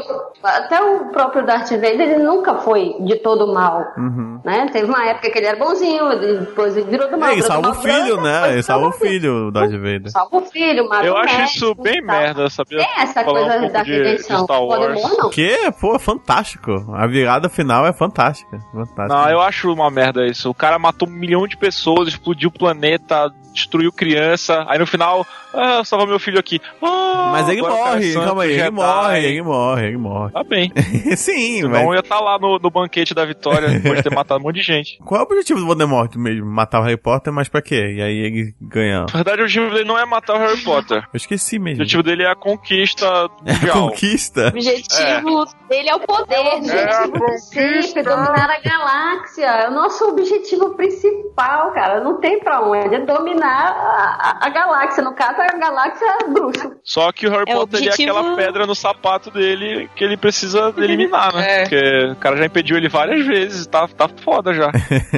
O objetivo dele é poder, né? Tem até aquela frase do primeiro livro: não existe o bem nem o mal, só existe o poder e aqueles que são fracos demais para consegui-lo, né? Gente, Então- parece o código. Exato. Então, a questão dele com o Harry também é essa questão de poder. Ele mostrar que o Harry não é melhor do que, o e- que ele. Então, ele fazia questão de ele mesmo ter que matar o Harry, ele mesmo ter que, né? Ele não deixou nin- ninguém mais fazer isso. Ele tinha que fazer pra mostrar pra todo mundo que o Harry não era mais poderoso que ele.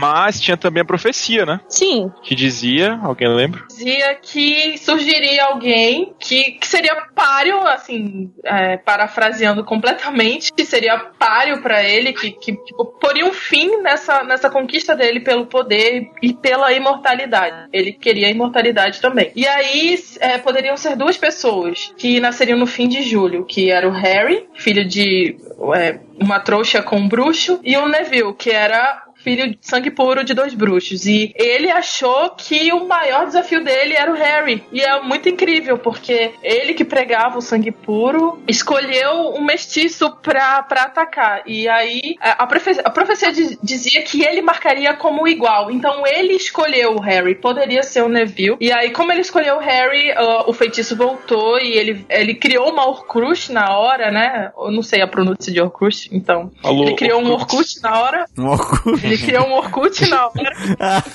e aí ele foi Jesus, parte da alma foda. dele. E aí morreu em 2009. Parte da alma dele. parte da alma dele foi pro Harry.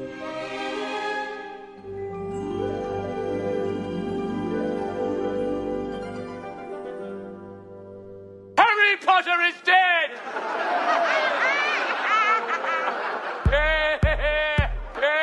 Tivemos os sete livros, oito filmes, e sei lá mais o que, e temos aí chegando o filme dos Animais Fantásticos. Eu quero que alguém explique o que é, por que apareceu isso aí, e por que temos que dar atenção para esse livro e filme. O livro, ele foi lançado pela JK, um livro de pouquíssimas páginas que ela lançou mais como uma causa social, se não me engano. É, A Mas é um renda conto? do livro... O que que é? Não, ele é uma enciclopédia. Tipo, são vários animaizinhos e aí cada um tem um parágrafo explicando características deles, sabe? Uhum. O diabrete da sei lá o que, e aí fala, o diabrete é encontrado na Noruega e faz isso, isso, isso. Tipo uma isso. E aí, Pokédex. pronto, uma vai pra outro. Pokédex do Harry Potter. Não, É, tipo é, um, é um livro usado em sala de aula em Hogwarts, entendeu? Hum. Ah, sim, exatamente. Ah, é É um um que tem da- até anotação do ladinho assim e tal? Não. Isso, isso. Pô, mó Tem, aí tem. tem a anotação dos alunos. Uhum. E aí ela lançou esse livro pra arrecadar dinheiro pra uma fundação aí e acabou virando. É a Comic Relief, a organização, fundação, sei lá. Comic Relief, o nome. Uhum. E aí, como é que isso tornou relevante pro cinema? O filme não vai ser sobre o livro, o filme vai ser sobre o escritor do livro, mais ou menos assim. E é um roteiro criado em cima da história dele. Hum, entendi, Então é uma coisa totalmente nova, não vai ter ligação nenhuma com os filmes, nada. Ah, deve ter sempre alguma coisinha, né? Tipo, alguma referência, alguma coisa que a gente vai reconhecer dos filmes Já anteriores. fizeram referência ao Dumbledore. Um, Sim, Já falaram sim. sobre é, um personagem que pode aparecer é o Dumbledore. Legal. Ele, que- ele fez. Ele escreve uma parte no livro. do- ele faz como é uma referência, eu não sei dizer. A, o começo. O Dumbledore faz uma nota porque o, o Newt, o personagem, é, eles se conheciam. Ele meio que tentou trabalhar em Hogwarts, eu não sei, eu não lembro. Tem uma coisa Pior legal pessoa pra falar esse negócio, gente, eu li hoje. Tem uma coisa legal sobre isso, porque é, eu li um, um textinho sobre o, o filme, né? O, o roteiro. Ele vai se passar em 1926, que é o ano que o Voldemort nasce, também é 1926. E como vai ser uma trilogia, é bem possível que alguma referência tenha também, porque se o Dumbledore aparecer, tal, é, o, aos 11 anos, no caso, seria 1937. Foi quando o Dumbledore foi visitar o, o Voldemort. Eu não sei é, a distância de um filme pro outro, não sei se ele poderia aparecer, mas fica aí a, a dica das datas, né? Elas estão ali bem pertinho uma da outra.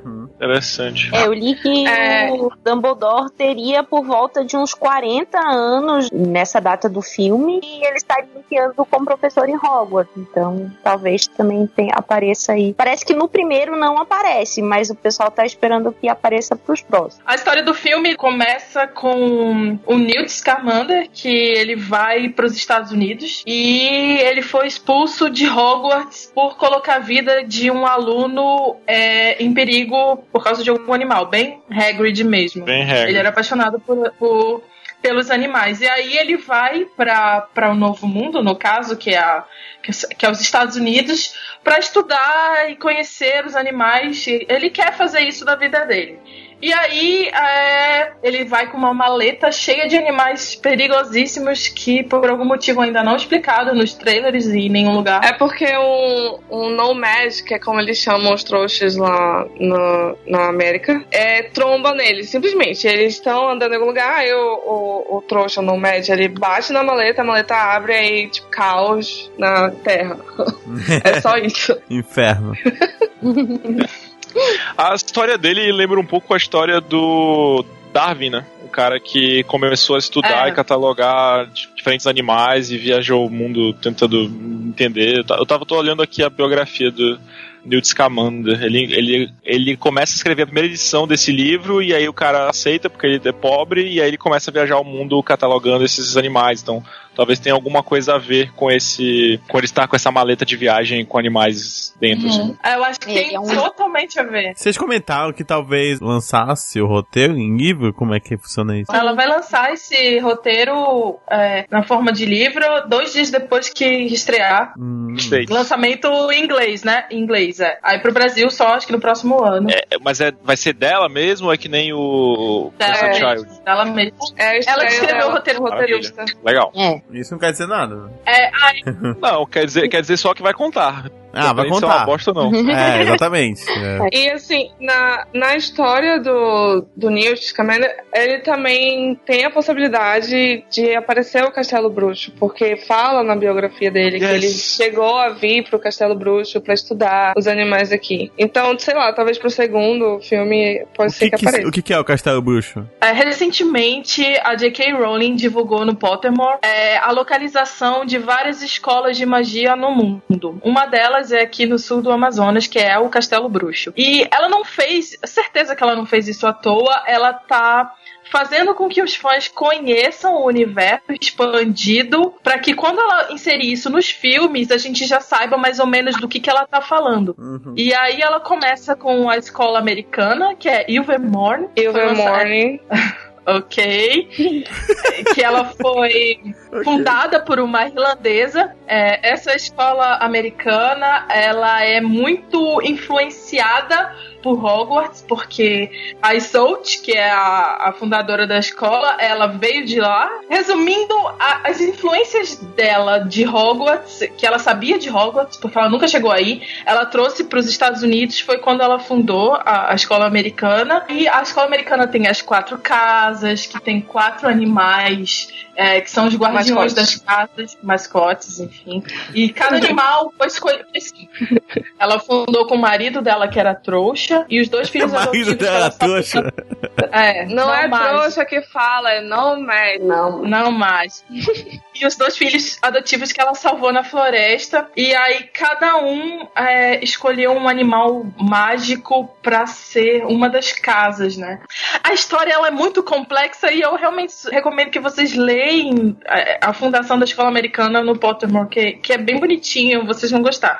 Mas a parte legal da, da, da, da escola americana é a seleção dos alunos, que também é bastante baseada em Hogwarts, que tem o chapéu seletor, só que lá tem uma sala circular, não tem cantos, mas na borda tem as estátuas dessas, dessas criaturas mágicas, e o aluno fica no meio, e aí ele fica no meio, e aí tem uma pedra preciosa, parece, na- nas estátuas, e essa pedra brilha dependendo da casa que ele vai. Mas pode acontecer de duas ou mais pedras brilharem ao mesmo tempo, e aí o aluno pode escolher para onde ele vai. E parece que a cada 10 anos as quatro estátuas brilham de uma vez só para um aluno, e aí a, a- é, a pessoa pode Ele é escolher para qual que ela. Exatamente. Ah, não, ah, não, não tragam essa porcaria pra cá, não, por favor. Meu Deus do céu. Só deixa eu ver se eu entendi tudo aí. O Castelo Bruxo é um dos castelos de escola, uma das escolas, que fica no Brasil? Fica no sul do Amazonas, Isso. mais especificamente. Ah, sim. Então, então quantos no mundo Isso só? é- E é protegido por caiporas. Olha que foda. Oh, Interessante. A visão que eu tenho de Caipora é do Castelo Ratimbum, cara. É, a minha também. Sei lá o que, como é que ela fala. Muito próximo ao município de Apuí, que é conhecido por, pelo gado e agora pelo café orgânico. E agora, E agora pela escola. É, exato. Tudo que nós sabemos. é. É totalmente errado porque a Jéssica. descrição da, da escola é uma construção maia e a gente É. não tem essa cultura aqui no Brasil. Isso aí é, é mais ali na, na, na outra biqueira. É. Ali Eu já, eu já vi falar notícia, alguma coisa tipo. Encontrado no sul do Amazonas, é, sítio arqueológico que parece, sei lá o que. Não, não tô falando exatamente do sul do Amazonas, tá? Mas eu lembro de já ver notícias assim mais sensacionalistas falando, tipo, será que os maias chegaram a vir para o Brasil? Sei lá, Encontrado alguma o Castelo Bruxo do lado da pirâmide Maia. Não, não é essa. É, tipo, Então, a, o, o formato do castelo para as pessoas, para os trouxas, aparece como ruínas, que nem Hogwarts. Aí tem a brincadeira da referência, tipo, ah, ninguém sabe quem foi que escolheu fazer isso primeiro. E é um castelo construído com pedras douradas. É, além disso, eu não sei mais nada sobre a estrutura do castelo. Será que aquela namorada que o Percy tinha no Brasil era do Castelo Bruxo? Era do Castelo É. Bruxo. Ah, inclusive, Sim. é, fala sobre isso. É, Mas era o ele Gui, recebeu a não carta era o até Percy. que- Era o Gui? Não era o Percy? O Gui, Gui. Égua, na minha lembrança era o, o Percy. Era o Gui. O Gui é aquele que nunca apareceu no filme, né? Ou é o Carlinhos? É o Carlinhos que nunca É o Car- apareceu. É. Tô sabendo tudo hoje. Tem outro castelo no mundo que vocês conhecem? Tem o japonês, tem o africano, tem também o da Bulgária, que é o que a gente já conhecia, ah, que é o Durmstrang, e tem também o francês, Ah, que é das meninas. que é Ninguém vai conseguir falar isso aí. Uhum. Eu tentando. É legal Belks Buttons, sei lá o que é. Uhum. Eu posso estar falhando miseravelmente, não lembrar se tem mais outro. Mas que eu Não, lembro. são Acho que cinco. mesmo. Eu acho que são só cinco. É muito pouco, né? É isso que eu ia dizer. Eu acho, eu acho estranho um castelo bruxo aqui é, pegar toda a América Latina e ficar no Brasil e, pô, metade da América Latina fala espanhol. É, eu deve- não sei que língua que eles falam lá. Ah, deve ter uma magia que traduz, pô. Ou uma, uma, uma tradutora fantasma que fica do lado da pessoa. I wanna be a wizard. Vocês comentaram antes sobre a cansa amaldiçoada e eu queria entender mais ou menos o que, que é. É uma peça? Qual é a, a função da J.K. nisso tudo? Sim, é uma peça, ela tá dividida em duas partes, né? Ela não foi escrita pelo pessoal falou aí é, pela JK, mas ela teve a aprovação dela, né? Pra ser lançada. E aí, se a gente for falar mais alguma coisa, a gente tá falando spoiler. Então é bom avisar o povo aí de que. Ah, é? É spoiler? É. É, estreou esse ano, em julho de 2016. Entendi. Vamos falar de spoiler? A gente dá um aviso pra galera. Atenção. Alerta de Falar spoiler. sobre spoilers de Spoiler! Ok, spoiler. Então, vamos lá. É, o que acontece? Quem é a criança amaldiçoada? O que, que é isso? Por que, que ela tá amaldiçoada? O que aconteceu? O que, que ela fez de errado? Quem é a criança? Eu realmente Não. não, sei quem é a criança amaldiçoada A ainda. criança Não, Harry? A criança- Não, é o filho do Draco. Também não. Todos os spoilers que eu li, a criança amaldiçoada é a filha do Voldemort. Ah, que. Como assim? O cara teve uma filha? Ah, aqui, aqui É. se finge de prima. copiaram uma fanfic da gente. Exato. Tá. Foi. Calma aí, calma aí, calma aí. Ela escreveu uma fanfic 20, 20 anos atrás sobre a filha do Voldemort. Eu lembro disso. É, é, mas calma E tu também, né? Botou no Google. É filha do Voldemort. Ela achou a fanfic dela e vocês estão casados hoje. É, eu, eu, eu quero- Não. não. Eu só quero entender como é que o Voldemort teve um, um filhinho aí. Pô, então, deixa eu explicar. É, Quando duas pessoas se amam muito, O Voldemort não ama. É esse o problema. Quero saber Não como. nesse caso. Na verdade, é filho, é filha dele com a Bellatrix. Ixi, Nossa, mas, Caralho. mas o Tim Burton sabe disso? No caso, ela tinha tido a menina antes da Batalha de Hogwarts, né? Que ela morre na Batalha de Hogwarts. Quem conta pra ela que ela é filha do Voldemort é, seria o marido da Bellatrix, que conta que não é pai dela, né? Foi o que eu li em algum lugar que eu tô tentando achar aqui e não tô ah, eu encontrando. não sabia né? nem que ela tinha marido pela A, a criança amaldiçoada é mais ou menos assim. Eu não estava lá, eu não sei. Tudo que eu sei são spoilers que eu li. Mas calma aí, calma aí. eu calma sou aí. agoniada uma, mesmo. Uma pergunta. Não estava lá, eu não entendi. É uma peça que só passou uma vez? Na peça. Ah. Não que tenha passado uma vez, mas só está passando em Londres atualmente. Ah, é só uma temporada Vai ser também, por adaptada pra ali. Mas aí, assim, não tem uma pra- sinopse. Exato, uma sinopse. Uma sinopse. Então vamos Tem, lá. mas na sinopse não fala muita coisa. Ah, Pô, diz o quê? É, a- tudo acontece com o. é, assim, o filho do Harry, o Alvo Severo Potter. Ele tá em Hogwarts, já não é mais o primeiro ano dele, mas sabe-se que ele foi pra Sonserina. E na Sonserina ele ficou amigo do Scorpio Malfoy, que é o filho do Draco.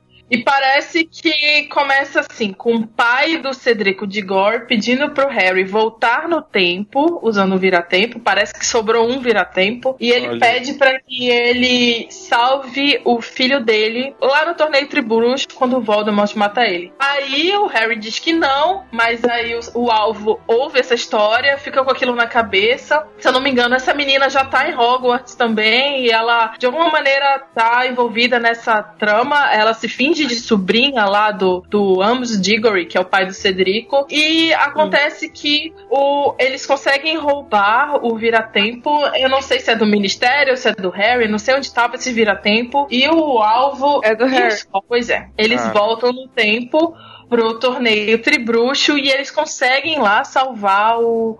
O Cedrico, mas aí o que acontece? O Harry acaba morrendo, o alvo nunca nasce, e aí o, o Scorpio Malfoy se dá conta da merda que eles fizeram, e aí ele volta pra uma Hogwarts completamente diferente, onde o Voldemort tá vivo e, e tá mandando na porra toda, o Snape tá vivo, só que o Harry não, não está mais e, enfim, a história muda, a linha temporal muda. Nossa, parece ruim. Caralho, que cocô de história, que cocô É. Parece ruim. Parece uma Na verdade- muito bosta.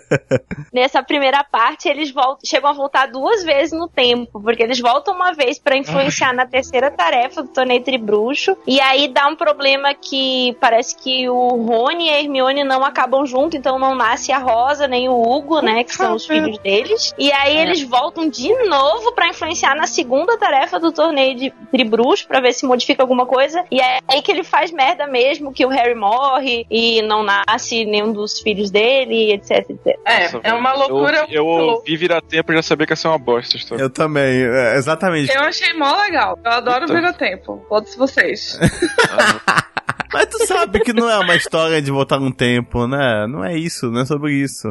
No Harry Potter nunca foi. Mas por que não pode ser agora, gente? É outra coisa, é outro, é outro momento, entendeu? Não, é outro Agora- momento. É, mas em outro momento aí os Exatamente. caras vão usar o vira-tempo pra voltar pra aquele momento. Exatamente. Ele volta pra usar os personagens que já foram usados, porque não cria algo novo. O mesmo torneio, os mesmos personagens, Ah. mesma situação. É como os animais fantásticos aí. Ah, vamos saber como seria se fulano e fulano nunca tivessem se conhecido. Aí faz uma imagina, história. o segundo filme dos Animais Ai. Fantásticos é o, é o cara que escreveu o livro com o Dumbledore. E eles conhecem o, o Voldemort pequeno, e aí vão interferir nisso. Caraca, vai ser muito bosta se for isso.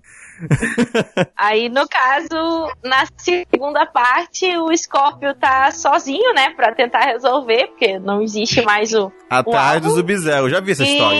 Eu já vi essa história. Pô, É impossível não E aí não ele- pensar no Sub-Zero. Eu tô tentando não fazer.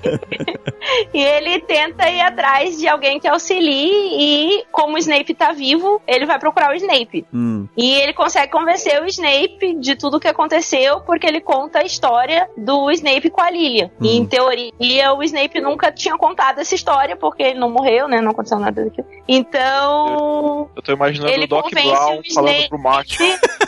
O Snape ajudar. Something's wrong with your children. You have to go back. E aí vai o. Aí eles se encontram também com a Hermione e o Rony, né? Uhum. que não estão juntos, ah, mas estão lutando ainda contra o Voldemort, que tá no poder. E aí começa essa segunda parte, que entra a filha do Voldemort, mais precisamente, assim, né? E a história dela, Mas e os ela é planos vilã? dela. A filha do ela consegue, Voldemort? É, Ah. ela, eles voltam no tempo, ela consegue pegar o vira-tempo, aí ela quer voltar pra o dia em que o Tiago e a Lilian morreram, pra impedir que o pai dela chegue até eles por causa do que vai acontecer com ele. Então, toda Não, uma calma loucura aí, assim calma de aí, pai e volta no tempo. Ela botei a matar o Potter aí, né?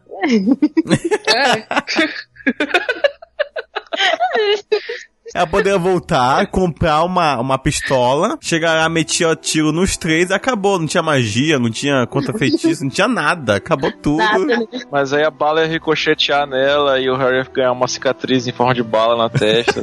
alguma coisa. Cara, mas ia ricochetear? Será que o amor protege contra uma bala? Sei, não sei porque que protegeu da vara quebrava até hoje.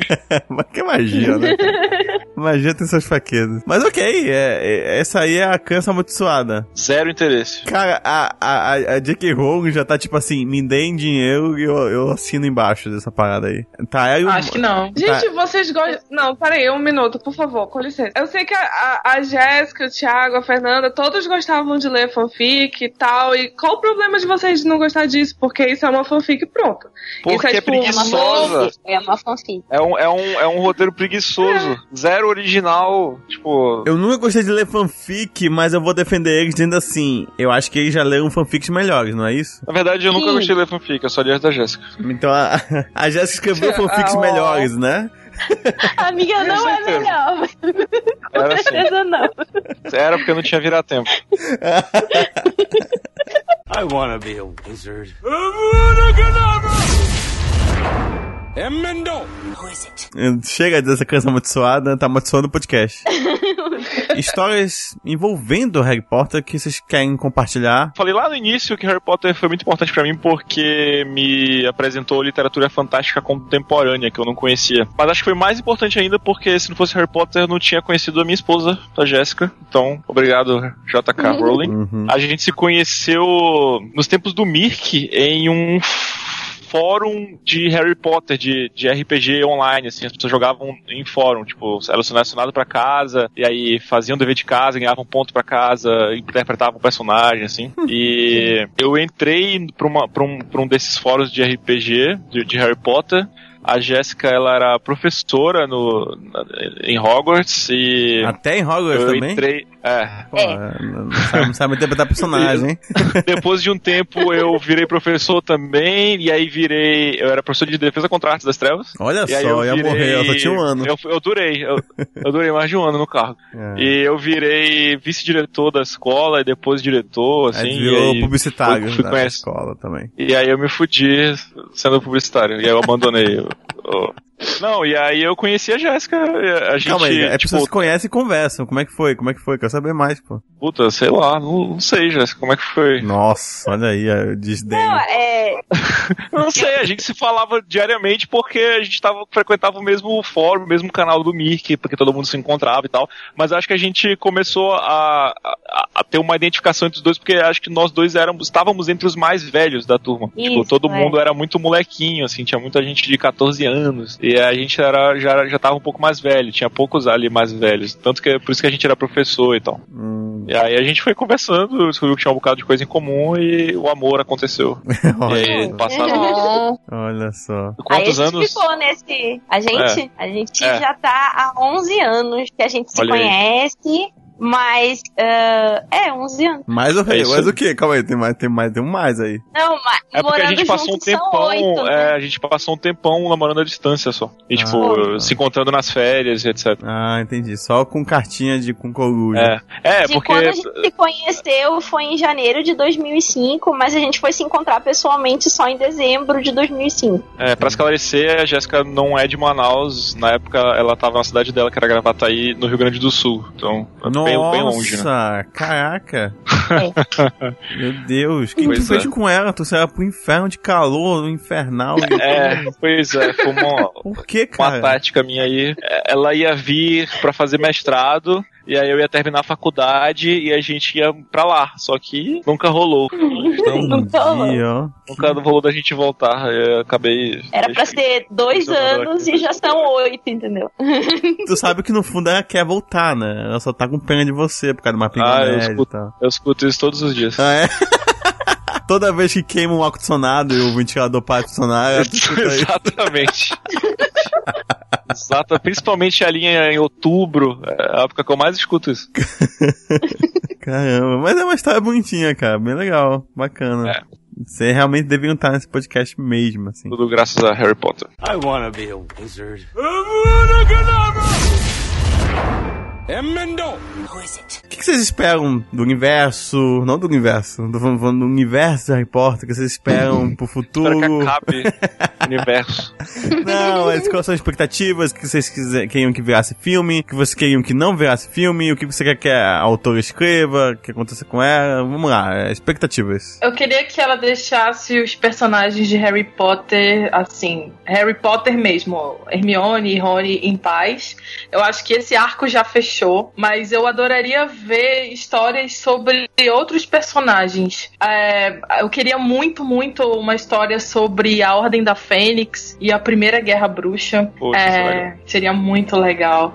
Eu, que- eu gostaria de saber mais sobre o Dumbledore. Talvez ela pudesse lançar aquele livro da Rita Skeeter, sabe? A vida e as mentiras de Alvo Dumbledore. Até Sei mesmo Seria incrível. seria um pseudônimo e como ela fez nos outros também, seria bem legal. E ela também podia lançar Hogwarts, uma história que é a fundação de Hogwarts.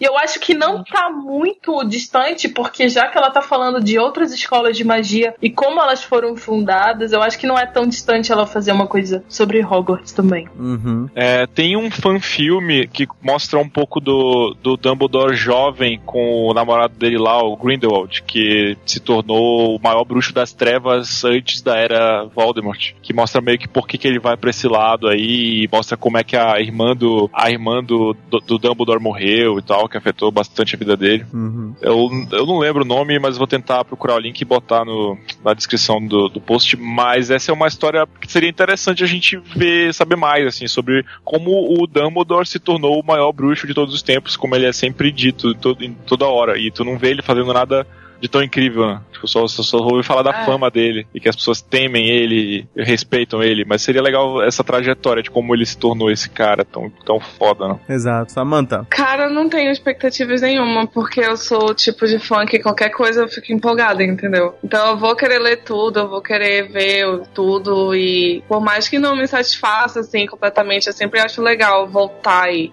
revisitar essa parte, assim, que é parte da nossa história, né? A gente cresceu vendo as coisas e lendo as coisas, então eu sempre tem essa nostalgia que me, me deixa bem contente. Jéssica. É, eu não sei, durante assim muito tempo eu sonhei com alguma coisa tipo uma série sobre os marotos. Eu queria assim Oh, ver essa, boa, essa juventude, Uma né, do boa. pessoal em Hogwarts e poderia juntar também esses preparativos para a Primeira Guerra com o Voldemort, né? Uhum. Ah, mas é, né? foi sempre um sonho assim ter alguma história dos marotos, alguma coisa voltada para eles assim. E é até estranho que nunca tenham lançado nada, né? É, verdade. Tipo, É. um conto que se fosse, uma coisa assim, tipo, da, da vida dos marotos, assim. É, uma coisa legal também seria os contos de Biro Bardo. Pegar aquilo lá, É. fazer uma série pra TV, alguma coisa do tipo. Acho que não, não caberia um filme, mas talvez uma série ou animações seria bem legal. A Fê, a Fê tinha falado.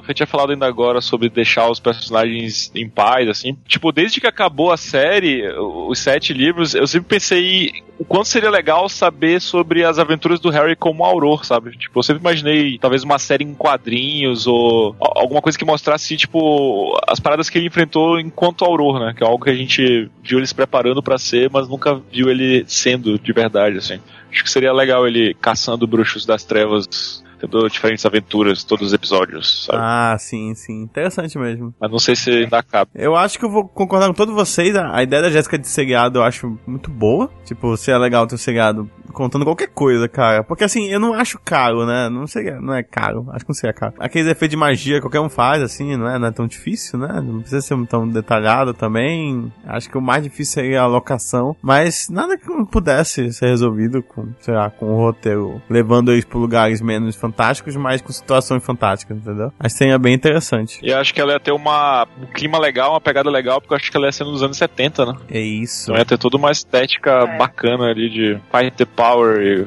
hippies e visual legal e boca de cinto. Mais louco ainda é um bruxo fumar um beck, né? Porque ele não ia saber o que, que é magia, Cigarro o que, que mágico. não é.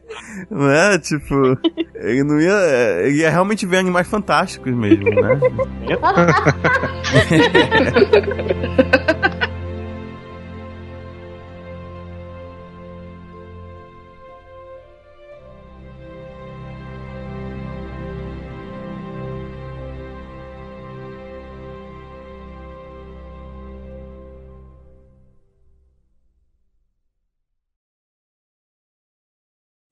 Não, eu ia dizer que a gente não falou de, de jogos em nenhum momento, né?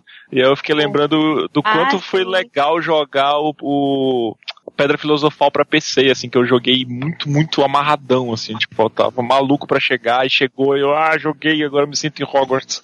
Foi muito legal, assim, explorar aquele universo. Exato. Eu, eu acho que um jogo que deveria ter era tipo, tu construindo um aluno mesmo, você, e, e- e participando de aventuras só suas, sabe? Tipo, nada de. Tipo The Sims, assim. Exato, exato. E poderia, É. poderia até criar minhas histórias, assim, tipo, com intrigas e tudo, mas que fosse desligado do universo mesmo, assim, não, desligado dos personagens do filme, sabe? Fosse uma coisa só sua, ia ser muito legal. Tu criaria teu personagem, né? Tu escolheria a tua casa e tudo mais, e aí ia tendo as aulas mesmo, se tu se preocupando com a, com as coisas e tal. É, ia ser bem interessante, assim, se... Porra, isso ia ser muito massa mesmo. Agora eu fiquei com vontade de jogar. poderia. Criar o personagem, ser escolhido. Exatamente. fazer as ter as tarefas. falas, ter as falas, porque as, aquelas árvores de diálogo, sabe? Que você pode escolher. Aham. Isso aqui, tu, aí, tipo, sei lá, tu faz um. Intriga mesmo, assim, tu faz um negócio com. Tu ajuda, sei lá, um cara da Sucerina, aí descobre, aí perde Aham. ponto a casa. Tipo, pô, ia ser muito legal, sabe? Tipo, todo Seria mesmo, esse cara. desenvolvimento. Não sei porque nunca, tipo, isso foi pra frente, cara. Até porque. Pois é. Até porque também o.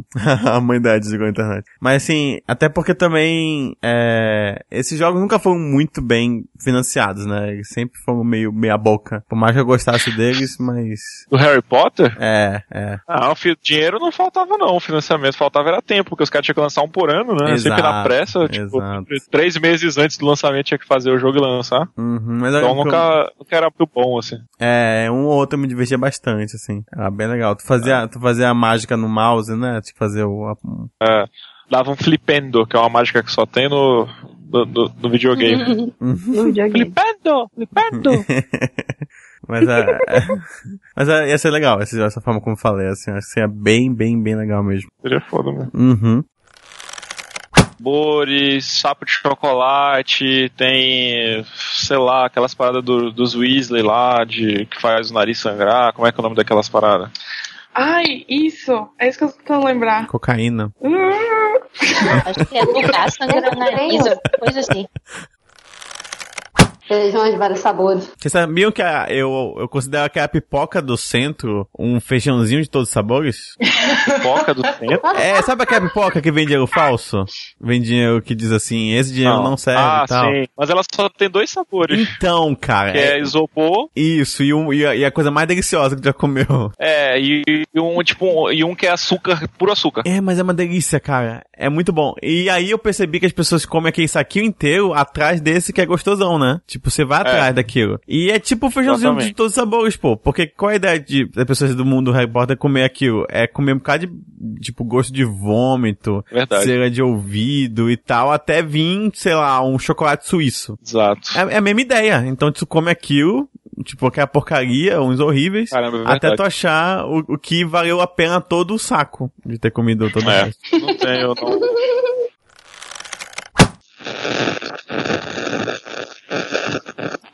Já- já Tem alguém jogando enduro. É, aí. Exatamente. Eu ia dizer isso. Ele tá ganhando, tá ganhando, tá indo bem. Não, tá, não, tá batendo na lateral, dá pra ver benzinho que tá batendo na lateral. Eu tava lembrando, o, o livro que eu tenho aqui em casa, o primeiro, é a primeira edição que saiu no Brasil do, da Pedra Filosofal, e tem muita coisa traduzida de forma bizarra ainda. O, o Aham. Draco, no meu livro, ele é Drago. E a professora Sprout é professor Sprout. Tipo, a, a tradução era zo- zoadíssima. assim. Eu acho que é porque deve ter traduzido A do português de. Portugal, não é? Não, não, não, Não. Foi a tradução brasileira zoada mesmo. Traduziram de qualquer forma. É Porque a ela tradutora de Harry Potter nunca foi tradutora. É, ela foi uma pessoa X que escolheram pra traduzir. Ela não era tradutora, entendeu? Ela Sim. não tinha técnica nenhuma. Ela só Mas ela era conhecida inglês. de alguém. É, aí conhecida de alguém. Ah, traduz aqui esse livro. Aí ela foi Calma aí, ela não, era, ela não é escritora? Não, ela não era tradutora nem nada. Meu Deus do céu. É, tipo, escolheram assim, a- na tora, tipo, ah, te conheço, você sabe inglês, pega Tem aqui um livro trabalho. aqui, Harry Potter. Acho que ninguém vai perceber, não. É. Faz aí. É, Como é que é? mas é que ela- nem ela livro da magia, ninguém vai ler, não. não. É, é só. É porque, pra quem não sabe, tipo, o tradutor, ele tem que ser um escritor, porque ele não só é, vai traduzir, como ele tem que trazer, Sim. achar a forma certa, né, de traduzir sem perder o sentido, a lógica e, e a intenção do, do, do escritor original mesmo. Tanto que, é, eu soube esse, assim, tem, tem, tem tradutores que ligam pro escritor original pra saber, olha, você disse isso aqui, mas isso aqui significa alguma coisa? Por que você disse isso? Eu mantenho isso? Como é que é, sabe? Ainda mais porque certas línguas, algumas palavras simplesmente não existem. Isso, né? Isso é um sonho, porque isso raramente acontece. E olha, eu sou tradutora, tá, gente? Me Mas tu já favor, traduziu um livro? Você- Calma aí. Não é da raramente acontece, não. Não, tra... Já ouviu falar de Game of Thrones? eu... não, eu traduzi só um livro regional, mas como tradutora fantasma, então não conta. Caramba. Mas é isso aí. Tradutora fantasma? É. Parece tão maneiro. Ela aparece só à noite. É tipo escritor fantasma. eu faço o trabalho, mas não, não assino meu nome. É, é uma Ghostwriter, que se chama. Não, ela é Google É. Translator. É, Ghostwriter. Porque outra pessoa tava pegando. Outra pessoa tava trabalhando nisso, ficou sem Ah, tempo, pediu tá. pra mim, me pagou, essas coisas. Sabe o, aquele, é, é, peixe, contrata, sério. aquele peixe do Guia do Mochileiro da Galáxia? Era, era só que fantasma, do ladinho da pessoa, assim. Fica do ladinho. Pariu. Que essa Amanda colocou aqui no, na conversa, que é a escola Mahou Tuko Hitsubasa. Mahou Kotoko. Arrotokoro. Mahou Tokoro. E a escola. Wagadou. É aquilo que o Wagadou. Crash fala. Exato. É, Crash Bandicoot. É verdade. É, eu soube que na escola do Mahou Tokoro são quatro casas também, que é a casa da Folha, a casa... Ah não, isso é outro esse é desenho. Naruto. É. Tô brincando. Não. Sabe o que, que eu lembrei? Vocês lembram de uma promoção da Coca-Cola logo que saiu o primeiro filme do Harry Potter? Que você juntava rótulos e aí botava carta no correio com 10 rótulos e aí tu concorria ao sorteio para conhecer o castelo de Hogwarts? Eu lembro. Sim, sim, sim, sim. Mano, eu mandei muito rótulo de Coca-Cola. Muito. E, tipo, eu nunca soube o que aconteceu com essa promoção. Tipo, nunca deram resultado. Eu, acho... eu fiquei muito frustrado. Era só papo. Né? Triste isso, né? Eu, uma pobre criança. Que eu absurdo, empolgado. Que absurdo.